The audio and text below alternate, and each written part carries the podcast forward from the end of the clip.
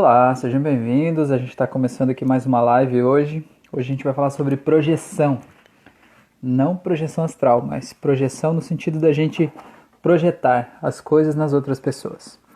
É um assunto bem legal, bem interessante, um assunto muito profundo assim de autoconhecimento. Faz a gente olhar para dentro da gente mesmo, faz a gente perceber e reconhecer até a nossa sombra. Já ouviu falar da sua sombra? Que achei uma caneta que funciona muito bem. Deixa eu tirar as canetas daqui. Guardando um momentinho para as pessoas bonitas chegarem. Vamos lá, vamos lá. Hoje é terça-feira, dia 7 de abril de 2020. Então estamos esperando aqui mais uns momentinhos, os momentinhos. Vamos ver, vamos ver. E vamos falar hoje sobre projeção. Projeção. Temos que falar sobre Jung, sobre a sombra. Vamos lá, mais uns momentinhos, uns momentinhos, vamos verificar. Larissa, seja bem-vinda, Larissa.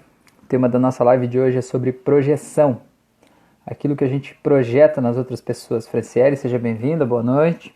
Guardando os momentinhos aqui as pessoas chegarem.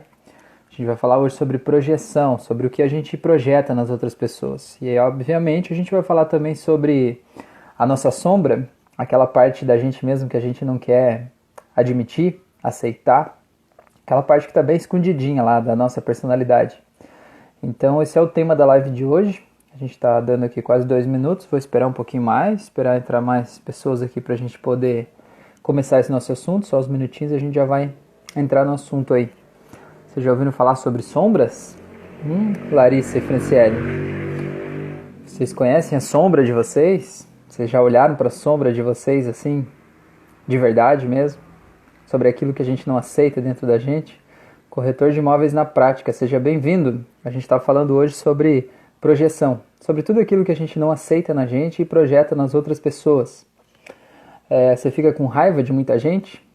Você vê uma pessoa que sei lá, a pessoa é muito egoísta e o egoísmo dela te machuca, ou a pessoa ela é muito orgulhosa e o orgulho dela te incomoda, são coisas que estão dentro da gente que a gente está projetando no outro. Como diz o filósofo Homer Simpson, é, a culpa é minha, eu coloco em quem eu quiser. É mais ou menos isso, né? É, a emoção ruim, aquela emoção, aquela, aquela emoção que eu não aceito, ela é minha, eu coloco em quem eu quiser, né? Então eu projeto sobre alguém. A Larissa colocou assim: é difícil olhar para a sombra, mas muito necessário. Exatamente, Larissa, é isso aí. E na verdade eu vejo que é, o caminho do autoconhecimento é, é, justamente isso. Eu gosto de uma frase do Jung, do Carl Gustav Jung, que eu acho muito legal, que ele fala assim que é, o processo de iluminação, indo por esse caminho da iluminação espiritual, né? Luara, seja bem-vinda, boa noite. A gente está falando sobre projeção hoje. É, o Jung fala que esse caminho do autoconhecimento ele passa o caminho da iluminação, que é o termo que ele usa, né? Ele, ele diz assim que é justamente não é você ficar só fazendo meditação e imaginando figuras de luz, mas você realmente iluminar a tua sombra. Então eu vejo que esse caminho de, de autoconhecimento, né, o que é o mais doloroso da gente fazer, é como se a gente pegasse uma lanterna mesmo e botasse lá para iluminar aquilo que está incomodando a gente, aquilo que a gente não aceita, aquilo que faz mal para a gente, né? E quando a gente ilumina aquilo, a gente consegue entender, consegue aceitar. É, a Fran escreveu ali, é necessário aceitá-la. É, e aí, quando a gente consegue aceitar que aquilo está dentro da gente, a gente consegue agir de uma forma diferente, né? Porque tudo que a gente não aceita faz com que a gente fique repetindo ciclos. Né? O aprendizado que a gente precisava ter e a gente não teve, ele retorna na nossa vida, né? Ele retorna, fica como um ciclo ali, assim. Então, quantas pessoas que às vezes é, tem um problema aí, sei lá, de relacionamento, relacionamento abusivo, elas terminam aquele relacionamento e entram em um outro relacionamento abusivo também, um outro relacionamento que era normal, natural, né, saudável, harmonioso e de repente ele se torna abusivo também, né? Porque tem algo ali na história dessa pessoa que ela precisa mudar, ela precisa fechar um ciclo, ela precisa aprender, ela precisa aceitar talvez algo da sombra dela, que ela não conseguiu olhar, né? E é doloroso olhar para nossa sombra porque ninguém quer aceitar que é talvez invejoso, que é talvez egoísta, que é talvez é, sei lá, o que você julgaria como uma pessoa de mau caráter, né? Mas é importante a gente olhar isso, entender o que motiva a gente ser do jeito que a gente é, isso que faz a gente evoluir, né? Fechar os olhos não faz as coisas desaparecerem.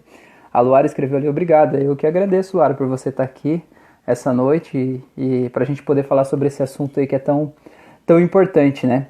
É, então, o Jung fala o seguinte, né? Que a nossa sombra é justamente tudo aquilo que a gente renega da nossa própria personalidade tudo que está aí na nossa personalidade, nessa nossa construção social, mas que a gente não aceita que esteja ali, sabe? Tipo, não, eu não sou desse jeito e pronto. Tipo, eu não sou ciumento e pronto. Eu não sou invejoso e pronto, eu não aceito nada disso, né? Mas às vezes, de repente, você se dá conta que você se pega desejando talvez coisas de outras pessoas, que você viu uma outra pessoa com uma, é, uma coisa boa, uma coisa que foi um mérito dela ter conseguido aquilo, e você se pega de algum momento querendo assim, não que a pessoa não tivesse, mas querendo ter também aquilo. Talvez você não fez o esforço que a outra pessoa fez para ter aquilo, né? E isso de alguma forma é sim um tipo de inveja, né? E é importante que a gente aceite isso dentro da gente e olhe para isso com amorosidade, porque enquanto a gente não aceita e não olha para isso com carinho, isso fica lá meio que é, se replicando ali dentro, né? Fazendo com que esses ciclos continuem ali. E aí o que o Jung fala é que assim, a nossa sombra, então, é tudo que a gente não quer ver dentro da gente, como se a gente pudesse escolher uma parte nossa para não olhar para ela, né? A gente listasse assim das nossas qualidades, listasse essa aqui é boa, eu quero olhar para ela, essa aqui não é boa, eu não quero olhar para ela, né? Eu sou uma pessoa egoísta, por exemplo, eu não quero olhar para ela. Fátima, seja bem-vinda, boa noite. A gente está falando sobre projeção hoje aqui. Então, o que Jung fala é que o único lugar em que a gente consegue olhar para nossa sombra de verdade, o único lugar em que a gente consegue perceber essa sombra, perceber tudo que a gente escondeu de nós mesmos é justamente na projeção. E o que é a projeção? É a gente colocar sobre outra pessoa uma emoção que está dentro da gente que a gente não quer aceitar. Mas geralmente a gente não se dá conta que a gente está colocando a nossa emoção sobre outra pessoa. A gente passa isso meio pelo, no sentido assim de, ah, tal pessoa é assim sabe? Tal pessoa é arrogante. Nossa, eu não gosto do jeito que ela fala, ela chega assim, autoritária, arrogante, ela quer ser melhor do que todo mundo e tal. Então, se isso te incomoda numa outra pessoa, é porque isso está em você também. E se você não consegue perceber isso em você, isso faz parte da tua sombra, ou seja, uma parte da tua personalidade que você renegou aí, que você não quer olhar e não quer admitir que está dentro de você mas que eventualmente, de vez em quando, você acaba projetando ela em outras pessoas, porque aí você não vê em você, mas você vê nos outros. Então, se você vê na tua vida muitas pessoas que são, por exemplo, o exemplo que eu trouxe aqui, pessoas egoístas, pessoas interesseiras, parece que todo mundo quer puxar teu tapete, todo mundo quer fazer mal para você de alguma forma, é porque talvez, provavelmente, tá dentro da tua sombra ser desse jeito, né? Querer fazer isso com as outras pessoas, você acaba vendo nos outros o que você não aceita que esteja dentro de você, né? Então é, é um assunto bem delicado e eu sei que é um assunto que não é gostoso da gente falar, porque as pessoas né, nunca estão dispostas a assumir, né, a admitir que tem uma sombra, né? Todo mundo quer ser bom, todo mundo quer ser feliz, todo mundo quer ser leve, todo mundo quer ser um, um, uma pessoa muito especial, uma pessoa iluminada, né? A gente não quer admitir que a gente tem questões aí dentro da gente que dá pra gente melhorar. Então, conte aí pra mim, pessoas bonitas, a Luara, a Fran, a Larissa, tem alguma coisa aí dentro de vocês relacionada à sombra de vocês que vocês têm descoberto ultimamente? Que de alguma forma vocês têm percebido em outras pessoas ou que talvez vocês não tinham percebido ainda, mas que agora, analisando as pessoas que estão em volta de vocês, tem alguma coisa aí que, que dá para perceber que talvez possa estar dentro da gente? Né? Principalmente a questão de pessoas que a gente é, repara muito no que as pessoas fazem. Né? Tem gente, por exemplo, que é, ela se sente com muita raiva de algumas pessoas, né? Então aquela raiva, ela tá dentro dela, porque em todo lugar que ela vai, ela tem alguém que faz ela se sentir com raiva. No trabalho tem gente que faz ela se sentir com raiva, na família tem gente que faz ela se sentir com raiva, na fila do banco ela fica com raiva, enquanto ela está caminhando na rua ela fica com raiva, aquela raiva é companheira dela. E aí ela quando a, a gente escolhe se colocar numa posição de são os outros que me deixam com raiva, você tira de você a tua capacidade, a tua responsabilidade e a capacidade de poder controlar o teu estado emocional. Porque se são, se são, os outros que definem como você vai se sentir, se é o que os outros fale, falam, dizem, fazem, né? Se é o que os outros fazem que faz você sentir com raiva, então você sempre vai ser uma escrava dessa raiva. né, disso que você sente dos outros.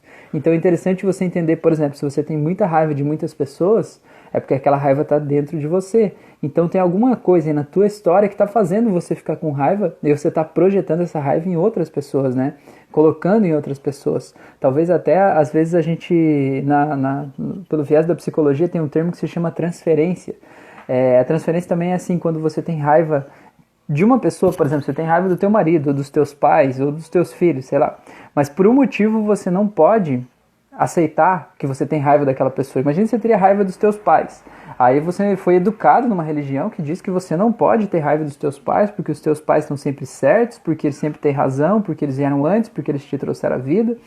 E quando você é educado desse jeito, você percebe que se sente como uma pessoa errada, uma pessoa inadequada por sentir raiva dos pais. Então o que, que você faz? Você pega aquela raiva que você sente dos pais e transfere ela para uma outra pessoa da qual você possa sentir raiva. Talvez aquele teu colega do trabalho, talvez o motorista do ônibus, talvez eu, sei lá, alguém que, que aparece na TV, alguém que tem um canal no YouTube lá que você pode ir lá descarregar tua raiva e virar um hater de alguém, né? É, na internet você descarrega tua raiva em outras pessoas, mas interessante você perceber esse caminho, que aquela pessoa que está lá do outro lado, ela não é o motivo da tua raiva, né? A tua raiva é o motivo que está aí dentro de você. E conhecer a nossa sombra por meio do que a gente projeta nas outras pessoas, é o caminho melhor, que eu acredito, né? Pra gente se autoconhecer, pra gente retomar o controle da nossa própria vida, sabe? Pra gente ter é, a responsabilidade de poder mudar a nossa vida. Porque quando a gente acha que é o outro que faz isso com a gente, a gente não tem o que fazer, né? A gente fica refém do outro, certo? Enquanto o outro não mudar, sempre vai ser desse jeito e não precisa ser desse jeito. Ó, a Luara escreveu aqui: sou muito autoritária e reparo bastante isso nas pessoas também. Olha só, e quando você olha para você, Luara, sendo autoritária, você se sente tranquila com isso? Renata, seja bem-vinda, boa noite. A gente está falando sobre projeções hoje. Você se sente tranquila com isso, Luara, assim? Ou você se sente mal? Tipo assim, eu falei de um jeito mais firme com alguém, fui autoritária, né? E aí eu me sinto mal por ter sido autoritária com essa pessoa, ou eu só percebo, ah, eu fui autoritária, mas eu preciso ser assim, porque se não for desse jeito ninguém faz nada e tal. É, tá, a Luara colocou, mas por reconhecer isso tenho tentado controlar. Tá. A Larissa, é importante o autoconhecimento para diferenciar sombra de limitações, porque muitas vezes me senti culpada por não atender demandas que só depois percebi que eram abusivas. Ô Larissa, que linda essa mensagem tua aí, hein, Larissa? Você é a pessoa que tem uma capacidade de colocar em palavras muitas coisas bonitas, hein? É, então, isso é muito importante você entender, você se autoconhecer, esse caminho do autoconhecimento te permite saber o que, qual que é o limite também, né? Porque a gente tem que respeitar as outras pessoas. Isso faz parte da nossa evolução, né? Do nosso caminho, da nossa capacidade de viver em sociedade faz parte da nossa capacidade de respeitar as outras pessoas. Mas tem uma pessoa que você precisa respeitar antes de todas as outras. E essa pessoa é você mesmo, né? É o, o respeito próprio. Então, muitas vezes as pessoas pedem coisas que são realmente abusivas pra gente, são ridículas pra gente. E quando a gente não consegue ter aquele respeito próprio, a gente acha que a gente é obrigado a fazer o que os outros querem, né? Então é como se fosse assim: é, existe um existe uma frase agora não me lembro de quem é que fala assim que eu sou a metade do caminho entre os meus desejos e os desejos das outras pessoas. Ou seja o que eu mais desejo o que eu gostaria de fazer quem eu me vejo sendo pelos meus próprios olhos é uma coisa. E o que os outros querem de mim é outra coisa. E eu tô aqui na metade do caminho né entre o que eu quero e o que os outros querem. Acontece que muita gente muitas vezes a gente ela a gente por coisas que vão acontecendo na vida, pelo encaminhar das coisas, a gente vai meio que anulando esse do que eu quero, o que eu desejo, quem sou eu, né, o que eu gosto. A gente vai anulando, tipo assim, ah, eu não mereço, não interessa o que eu quero, eu tenho que fazer o que eu preciso fazer, eu tenho que fazer porque o meu chefe mandou, eu tenho que fazer porque isso é do trabalho, eu tenho que fazer porque é assim que é. E quando a gente anula esse lado aqui da questão, sobra só o outro. Aí a gente acaba sendo muito puxado pelo que os outros querem da gente. E a gente não consegue meio contradizer o que as pessoas dizem. Parece que a gente é obrigado a aceitar aquilo ali porque alguém quer. Como que eu vou ir contra o que a pessoa quer? Né? E só que se o que a pessoa quer é abusivo, é legal você conseguir perceber isso, porque a partir disso você consegue dizer um não com confiança e dizer não. né? Você consegue, às vezes, até dar risada na cara da pessoa com tranquilidade, assim, né? A pessoa pede um negócio e você sai dando risada. É, e esse aprendizado, esse que você falou aí, da, é, Larissa, dessas questões abusivas é uma coisa que eu aprendi na minha vida, na prática, assim, né? É, no meu canal do YouTube lá tem, tem um, um, vídeo mais comprido lá contando um pouco da minha história, mas eu sempre fui uma pessoa criada assim, meio no sentido de me anular pessoalmente, sabe? Os meus desejos, meus sonhos, o que eu queria, assim, é, e meio que fazer o que for preciso, sabe? Fazer o que o trabalho pede, fazer o que as coisas têm, e se o chefe disse para fazer tal coisa, mesmo que, sei lá, eu não concorde com aquilo, eu não acho correto, eu preciso fazer porque é assim que é né? E no começo da minha vida profissional eu sofri muito com isso. Assim, a Fran, que é minha esposa, ela me, me ajudava a, a, a, trazer de volta, assim, mas era uma pessoa totalmente workaholic, assim, sabe? Eu vivia para o trabalho, porque as pessoas pediam e não importava, eu não concordava com nada daquilo, mas eu fazia porque eu sentia que precisava fazer, porque era desse jeito. E era sempre um relacionamento abusivo com os meus chefes no começo, né? E na verdade a culpa não era deles, entende? A culpa sempre foi minha. Só que eu precisei entender isso, reconhecer isso, conhecer isso dentro de mim, descobrir quem sou eu, para eu descobrir o que, que eu gostava, para eu ter um contraponto para dizer para as pessoas: não, isso que você está pedindo eu não quero fazer porque eu vou fazer tal coisa, né? Então é um caminho de autoconhecimento, é muito interessante isso. É, a, a Luara falou ali: me arrependo no mesmo segundo. É, isso é, é assim que essa questão da. que você falou ali, Luara, deixa eu pegar o termo que você usou aqui em cima, foi controladora, né? Autoritária, né? Então, o que, que acontece? A pessoa que ela é autoritária, ela de alguma forma, ela.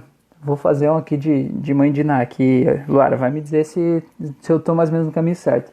Geralmente, as pessoas que são muito autoritárias, elas são pessoas que, em algum momento do passado, elas sofreram uma coisa que foi muito ruim talvez na infância, talvez em algum momento mais adulto assim, mas tipo elas se pegaram desprevenidas, sabe? Tipo, elas dependeram que outras pessoas fizessem algo e essas pessoas não fizeram esse algo que precisava ser feito naquele momento, e aí essa pessoa ela acabou sofrendo demais, né? Sofrendo um impacto gigante na vida dela que ela não soube lidar com aquilo ali em função de um deslize de outra pessoa, de um descuido de outra pessoa, de uma ingratidão de outra pessoa, de alguma coisa que uma outra pessoa não fez. E aí o que, que a gente faz quando a gente passa por um momento traumático desse jeito? A gente diz assim: olha, eu vou cuidar para que isso aqui nunca mais se repita na minha vida.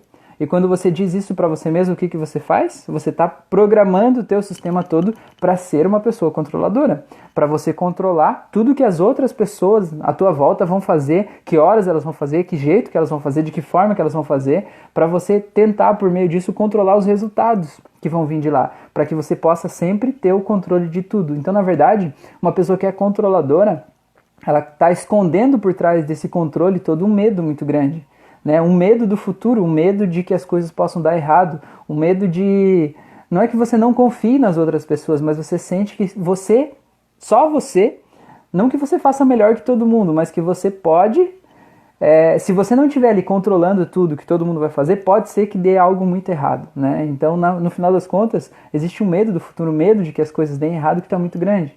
E é esse medo que é o autoconhecimento, olhar assim, por que, que eu tô com medo, entendeu? E por que que nesse processo aqui eu tô tentando controlar, né? O que de ruim pode acontecer aqui, mas o que, que pode acontecer aqui, talvez de tão maravilhoso, se eu não tiver aqui tão envolvido nisso e deixar as pessoas serem elas mesmas, né? Se eu libertar elas para serem elas mesmas e fazer as coisas do jeito delas, será que eu não consigo daqui ter resultados muito mais maravilhosos do que eu poderia ter se eu estiver aqui em cima controlando cada passo?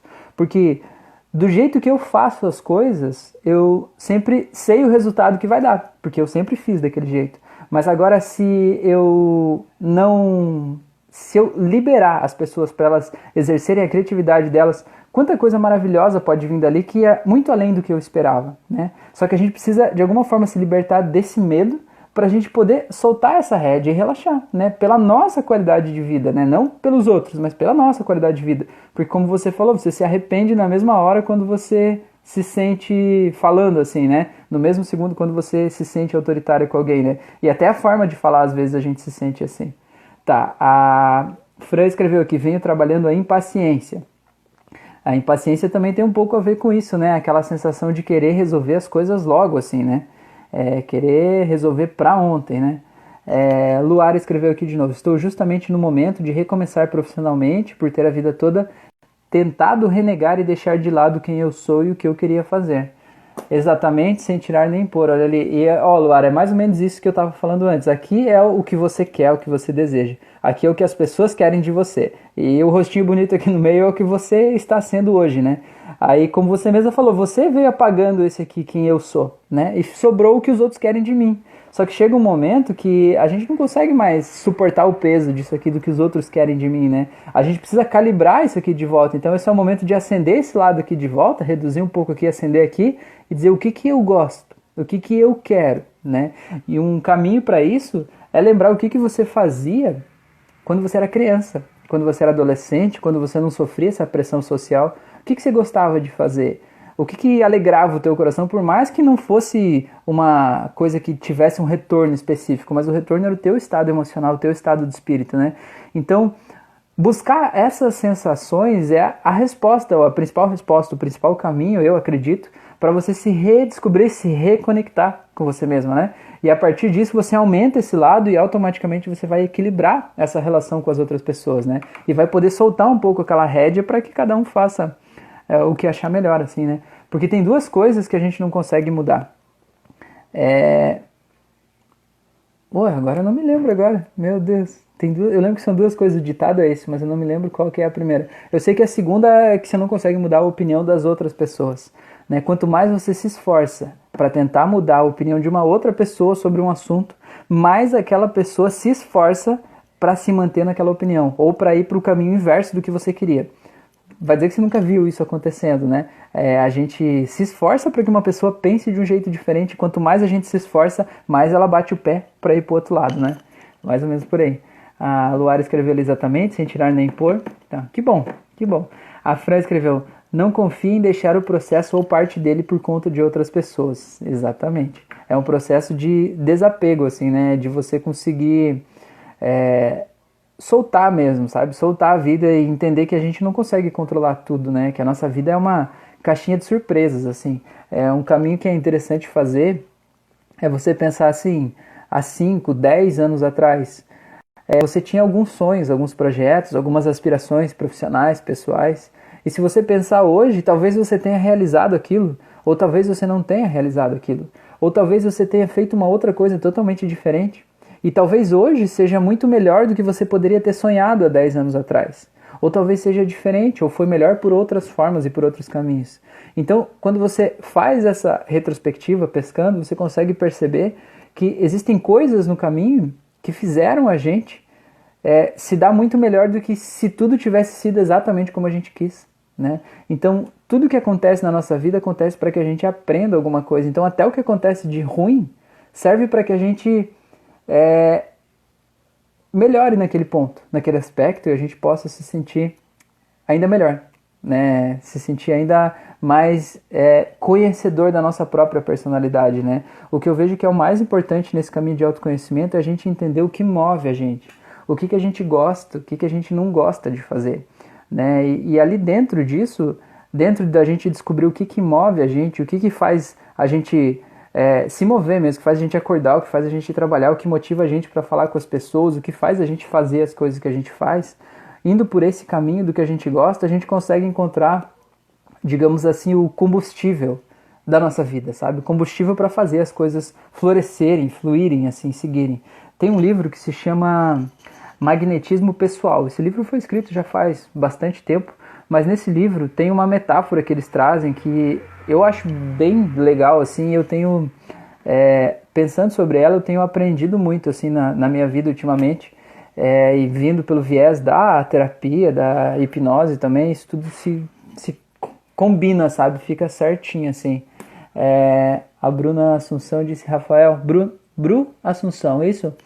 Rafael, boa noite, seja bem-vindo aí. A gente está falando sobre projeções aqui. Eu já estou viajando um pouco além das projeções, mas essa busca do autoconhecimento é por aí. Tá, voltando lá à metáfora que eu estava falando. É, esse livro traz a seguinte metáfora. Imagina uma carruagem, tem um cocheiro e tem os cavalos puxando a carruagem. Ou um cavalo puxando, sei lá, tanto faz.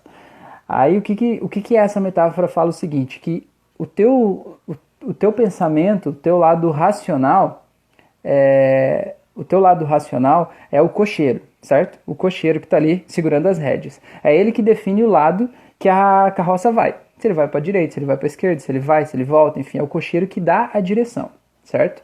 É, o cavalo é o teu lado emocional, né? São as tuas emoções. Então, na verdade, quem faz a carroça andar são as tuas emoções. O cocheiro ele dá a direção, ele acredita que ele tem o caminho para dar a direção. O, o, caminho que ele vai seguir, né? Que direção que ele vai seguir. Mas quem leva a carroça é o cavalo, entendeu? E a carroça em si é o teu corpo físico. Então eu achei muito legal porque quando a tua razão quer ir para um lado, o cocheiro quer ir para um lado e o cavalo quer ir para o outro, que a tua emoção quer ir para o outro, tipo, você está lutando contra você mesmo para você fazer uma coisa que não te motiva, que não te dá alegria, que não te dá prazer fazer aquilo ali, aí o teu corpo físico acaba começando a somatizar as coisas, né? Começa doenças psicossomáticas, começa a sentir ansiedade, tristeza e tudo mais, porque é como se você estivesse tentando se distanciar um do outro. Aí o cocheiro vai para um lado, o cavalo vai para o outro, a carroça se quebra no meio, né? Então eu acho que é muito legal isso aí, assim, da gente entender um pouco, porque entendendo as nossas emoções, a gente consegue melhorar aquele nosso a, a, nossa visão interna de quem é a gente, do que, que a gente gosta, o que nos faz bem, e isso acaba equilibrando a vida, assim, né? O Bru Assunção, que ouvi seu podcast no Spotify, o efeito foi sinistro, ou sinistro, espero que seja bom. Essa noite tive a impressão de sair duas vezes do corpo para ir à cozinha, algo que nunca tive. Olha só que legal, hein? Vamos conversar ali depois. Me manda uma mensagem, vamos trocar uma ideia sobre isso. É, tem, tem pessoas, não sei se você já, já, já teve alguma experiência assim, se essa foi a primeira vez que você teve essa sensação de sair do corpo, mas tem pessoas que tem, fazem isso, chamam de viagem astral, né? Tem gente que faz isso com bastante facilidade, né? De é, se coloca no estado meditativo e, e, e viaja, vai. É, tem uma pessoa que eu fiz curioso até você falar, teve uma pessoa que eu fiz uma sessão de hipnose, eu fiz uma sessão presencial com a pessoa. E aí, beleza, a gente tratou a sessão, e depois que terminou a sessão, que ele já tinha voltado, aberto os olhos, a gente estava conversando, aí ele disse assim, você sentiu algo diferente nessa sessão? Eu falei assim, não sei, cada sessão é diferente, né? Cada sessão é única, né? Cada pessoa é um universo inteiro, assim. Aí disse assim, você sentiu alguém aqui no ambiente, assim? Eu falei, alguém no ambiente? Eu falei, cara, na verdade, é porque assim, a sensação, a experiência que eu tenho quando vou fazer uma auto-hipnose, uma hipnose com alguém, uma sessão de hipnose, a experiência, a sensação que eu tenho é como se eu deixasse de existir e como se eu mergulhasse lá dentro da imaginação da outra pessoa e eu tivesse junto com a pessoa, guiando ela lá no, no, mundo da imaginação, conforme as metáforas que vão vindo, né? E ajudando ela a encontrar as portas que ela precisa encontrar. Então eu, eu meio que desconecto do corpo, né? Eu tô ali, mas eu não, não tenho consciência do que está acontecendo, não reparo se está quente, se está frio, se passou uma hora ou duas, sei lá, às vezes demora demais, assim. É...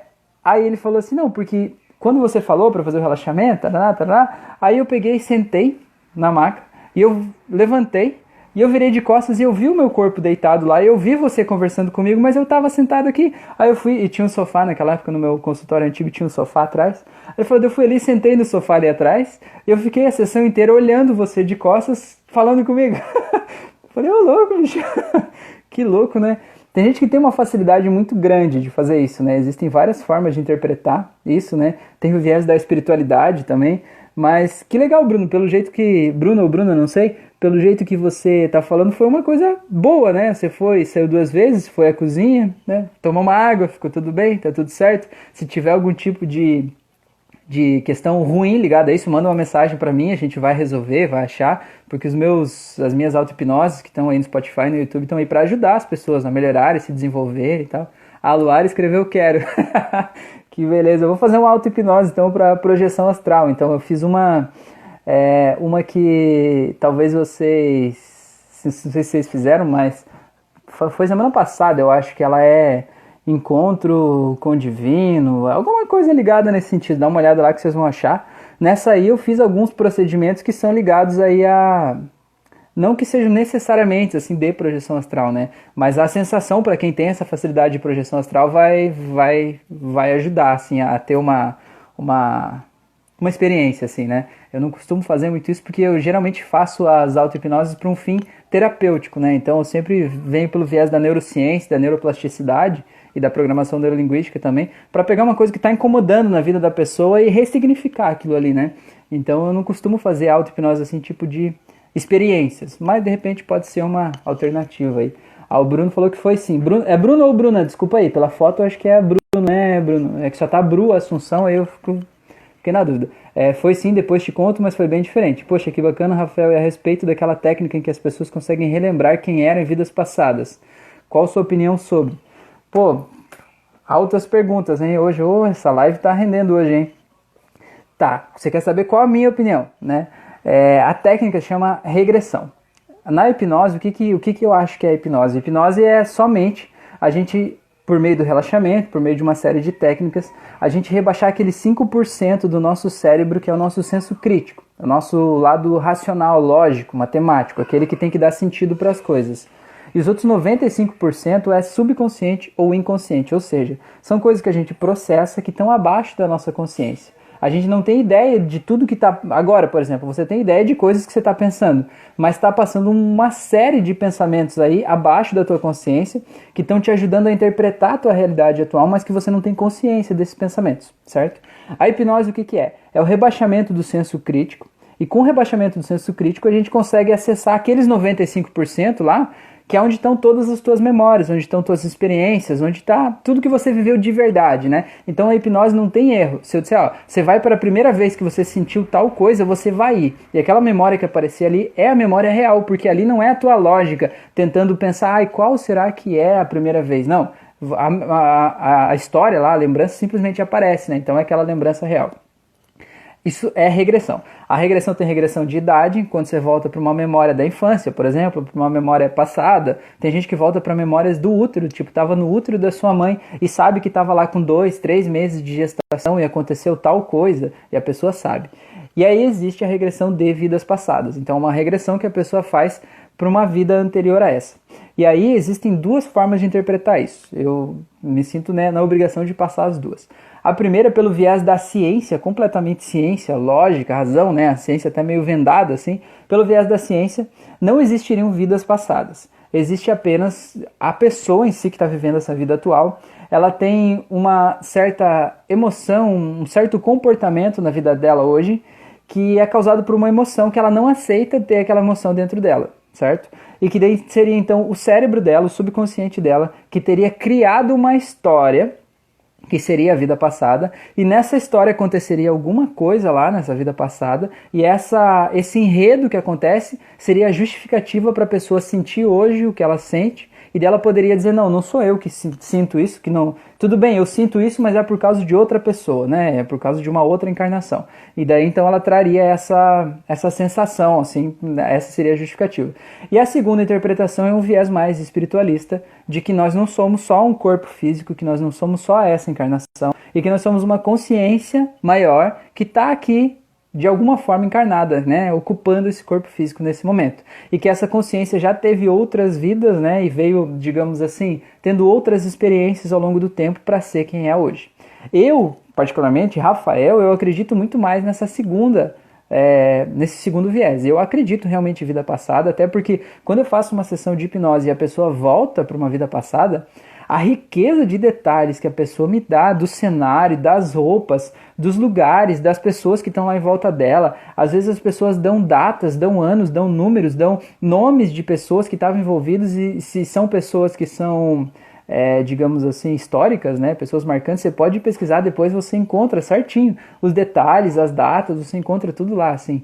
É muito legal isso aí, assim. Então, eu sempre digo que as pessoas afirmam que é verdade ou que não é verdade o que elas já experienciaram, né? O que está dentro delas. Então, se você já teve uma experiência, digamos assim, mística, talvez sobrenatural, é mais provável que você acredite que existem outras vidas, né? Se você tem essa sensibilidade de sair do teu corpo e viajar, você provavelmente já tem uma opinião sobre isso e talvez tenha outras experiências ligadas a vidas passadas. Mas quem nunca teve uma experiência como essa, é normal que a pessoa ache que não, isso é só o outro que está inventando, né? É o subconsciente dele criando um enredo fantasioso lá e tal, né? Cada um tem a sua opinião e tá tudo certo, né? Eu particularmente realmente acredito vidas passadas e acredito que tudo tá ligado uma coisa com a outra.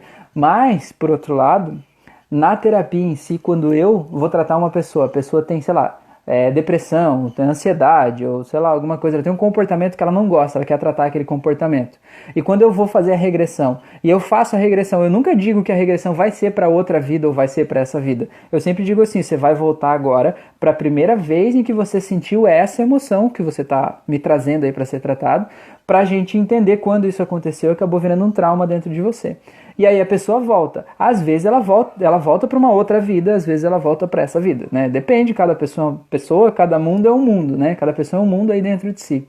Só que quando eu faço, eu conduzo uma sessão e a pessoa volta para uma vida passada, eu faço, depois que eu tratei, ressignifiquei e ajudei ela a entender todo aquele processo e arrumar tudo aquilo ali, né? Corrigir aquele ponto dentro dela, da história dela, eu faço a pessoa voltar para uma memória dessa vida. Sempre, sem exceção. Por quê? Porque ela pode ter uma experiência muito traumática de uma vida passada lá, que ficou, morreu acorrentado, foi queimado numa fogueira. Já tratei um monte de gente que era bruxa e foi queimado numa fogueira e se sentia queimando lá e tal. É, só que eu sempre faço uma regressão para essa vida também, porque não importa o que você viveu em vidas passadas, você precisa ter algo nessa vida que foi o trauma ativante. Foi a situação que aconteceu nessa vida que trouxe aquela emoção à tona e aquela emoção à tona é que foi buscar a memória de outra vida lá e acabou conectando tudo isso. Então eu sempre faço uma regressão para essa vida agora, porque se a gente só trata da outra vida, aquela emoção, o trauma que aconteceu nessa vida, que fez a pessoa sentir aquela emoção forte, continua lá. E como ele continua lá, ela acaba indo buscar outras coisas, né? Acaba indo buscar outras vidas, outras histórias, né? A gente é rico em detalhes. É, eu fiz uma live faz semana passada, eu acho, sobre espiritualidade. E naquela live a gente falou bastante sobre, sobre isso, né? Sobre o que eu acredito aqui de espiritualidade. A gente teve bastante interação também, como hoje. É, e o que que o que, que tem aí, né? Eu vejo assim que é, a gente não é só uma. Como, por exemplo, você falou do, do, da tua experiência de sair do corpo. Eu vejo que você não é um ser é, encarnado, uma pessoa material que está aí, que teve uma experiência é, extrafísica. Eu penso que você é um ser extrafísico que está, nesse momento, em um corpo material. Né? Então, essa é a minha visão, é o jeito que eu vejo, o jeito que eu acredito, né? e o jeito que eu acabo conduzindo e tratando as pessoas nesse sentido. A Luara escreveu: Você conhece algum profissional de hipnose no Rio de Janeiro que você conheça, indique? Então, Luara, eu não conheço. No Rio de Janeiro, especificamente de hipnose, eu não conheço. Eu participo de um grupo de, de hipnose que tem gente de vários lugares, assim, né? Hipnoterapeutas. Eu posso perguntar nesse grupo, de repente, se tem alguém lá que que, que, que, pode te atender aí, mas eu faço, é, fica esse convite para você também, se você quiser, eu faço sessões à distância também. Então a sessão à distância a gente faz por chamada de vídeo do WhatsApp. É, ou outro software que você quiser, né? Ela é individual, claro, a pessoa, por exemplo, você vai lá, deita lá no, no teu quarto, na tua cama, no teu lugar seguro e confortável, onde você sabe que nada de mal pode te acontecer, coloca o teu fone de ouvido lá, é um fone de ouvido tipo esse que tem a microfone assim, né?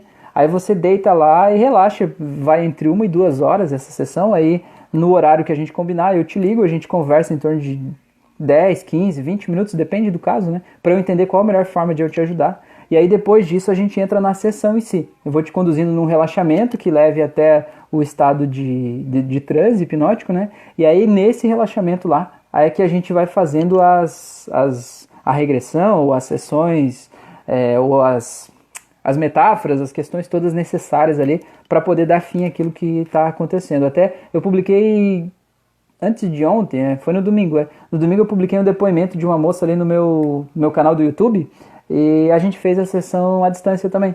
Né, fiz a sessão à distância com ela, então é bem, bem legal.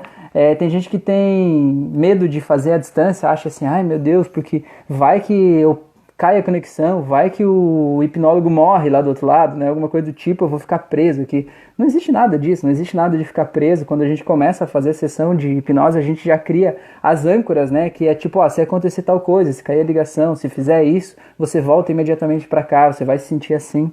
É, sobre esse ponto de regressão, eu vi que tem mais umas perguntas, eu já vou falar, mas é, agora que a gente falou de regressão, eu quero falar mais um ponto importante que se vocês pesquisarem no YouTube ou em outro lugar aí, vocês vão encontrar auto-hipnoses guiadas para fazer regressão para outras vidas, né? Você vai encontrar lá gente dizendo assim, ah, faça aqui, e aí tem um processo de relaxamento que te leva para você acessar outras vidas. E eu vou te dizer que no começo, quando eu, antes de eu conhecer a hipnose em si, quando eu entrei nesse mundo, eu entrei pelo lado da meditação, né? Então eu fazia muita meditação, meditação guiada para outra vida e tal.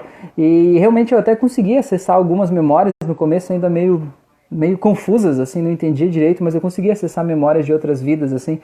Mas por que, que eu, no meu canal, se você olhar, não tem nenhuma regressão para outra vida? É, e por que, que eu não faço isso? É, eu vou te explicar. Porque a pessoa, quando ela está. Por exemplo, você está fazendo uma auto-hipnose, lá, uma regressão lá do YouTube, você está geralmente sozinho, né? Você está sozinho, relaxado, colocou fone de ouvido e você está fazendo. O que, que acontece? O nosso cérebro, quando a gente faz uma. Quando a gente vive uma situação que é muito traumática, a gente, se a gente sente, entende que ela é muito é, traumática, a gente bloqueia aquela memória, certo? E por que, que a gente bloqueia? Porque no momento que a gente viveu aquele trauma, a gente achou ele tão forte, tão forte, que a gente não conseguia dar conta de processar aquilo. Então a gente meio que bloqueou, como se a gente pegasse a sujeira e jogasse embaixo do tapete. E aí o que, que acontece? Quando você faz uma regressão sozinho, é, você vai pegar aquela sujeira debaixo do tapete e pode ser que hoje você ainda não saiba como lidar com aquilo, entende?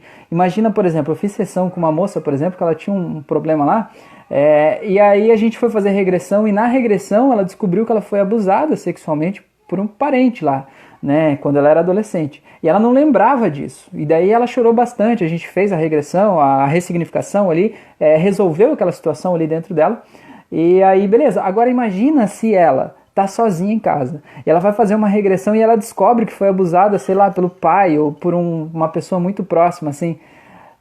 Pensa no desespero que vai se instalar na pessoa, como se ela tivesse sido abusada tudo de novo, entendeu? Então é por isso que eu não disponibilizo regressão no meu canal, sabe? Eu disponibilizo é, ressignificações, eu disponibilizo metáforas, eu disponibilizo formas de você mudar a tua sensação. Quando eu peço para a pessoa voltar numa auto-hipnose minha, é sempre um momento bom, para aquele momento que você se sentiu mais feliz, para o dia mais feliz da tua vida, para o dia em que você se sentiu empoderado, para o dia que você se sentiu feliz, né? Tem tudo isso assim, né? Mas eu nunca faço, nunca disponibilizo aqui uma regressão para a pessoa voltar sozinha lá, porque eu acho que é um pouco é, perigoso, né? Perigoso nesse sentido. Eu não gosto de usar a palavra perigoso porque eu não gosto de espalhar o medo, né? Eu acho que isso é uma coisa natural da nossa consciência, a gente poder voltar e fazer as coisas, cada um é, faz o que sente feliz, né? O que, que tem aí, né? As ferramentas estão aí para serem usadas da melhor forma, mas é por isso que eu não disponibilizo regressão, então, para outras vidas ou regressão de idade, assim, tá?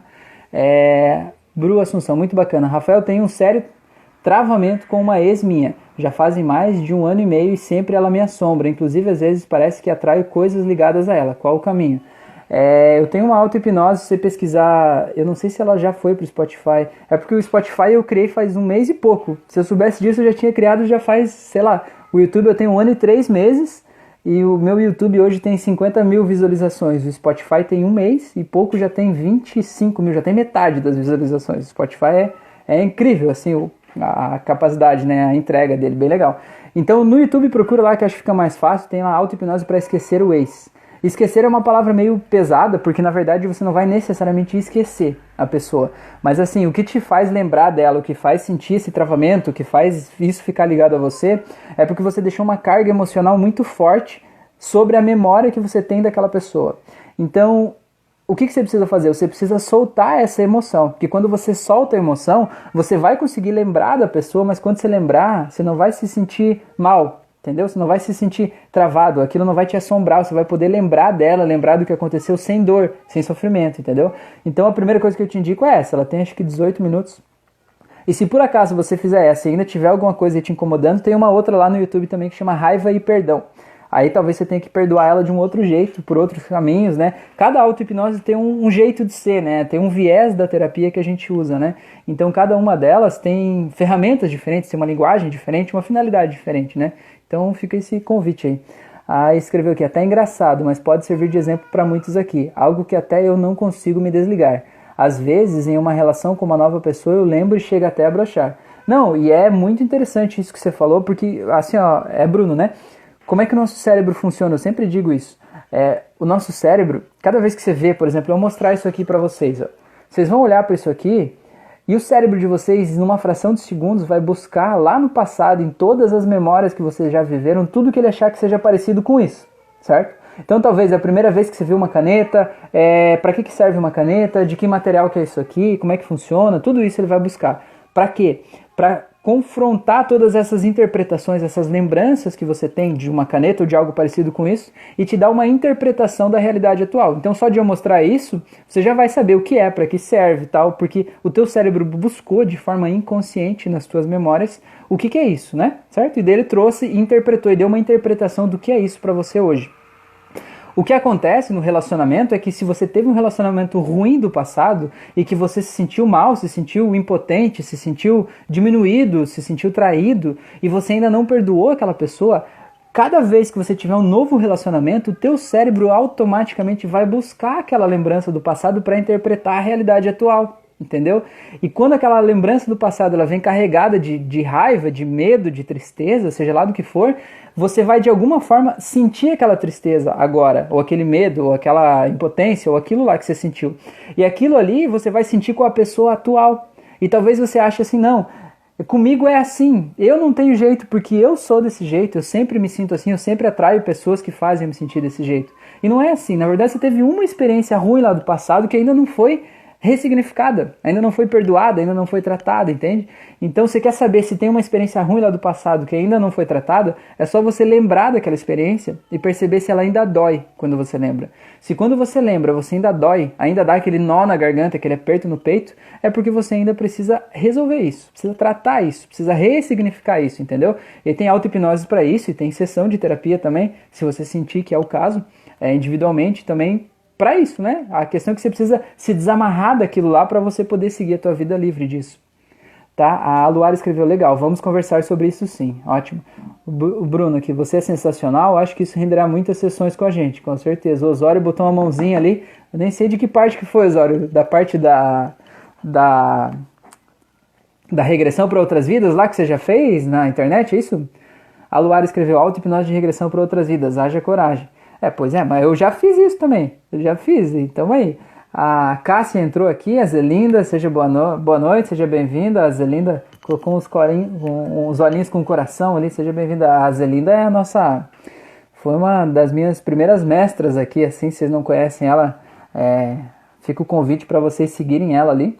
É, quando eu comecei, quando eu comecei a despertar para esse caminho assim do autoconhecimento, foi por meio da espiritualidade. Até essa sessão, essa live de hoje está indo bastante por esse caminho.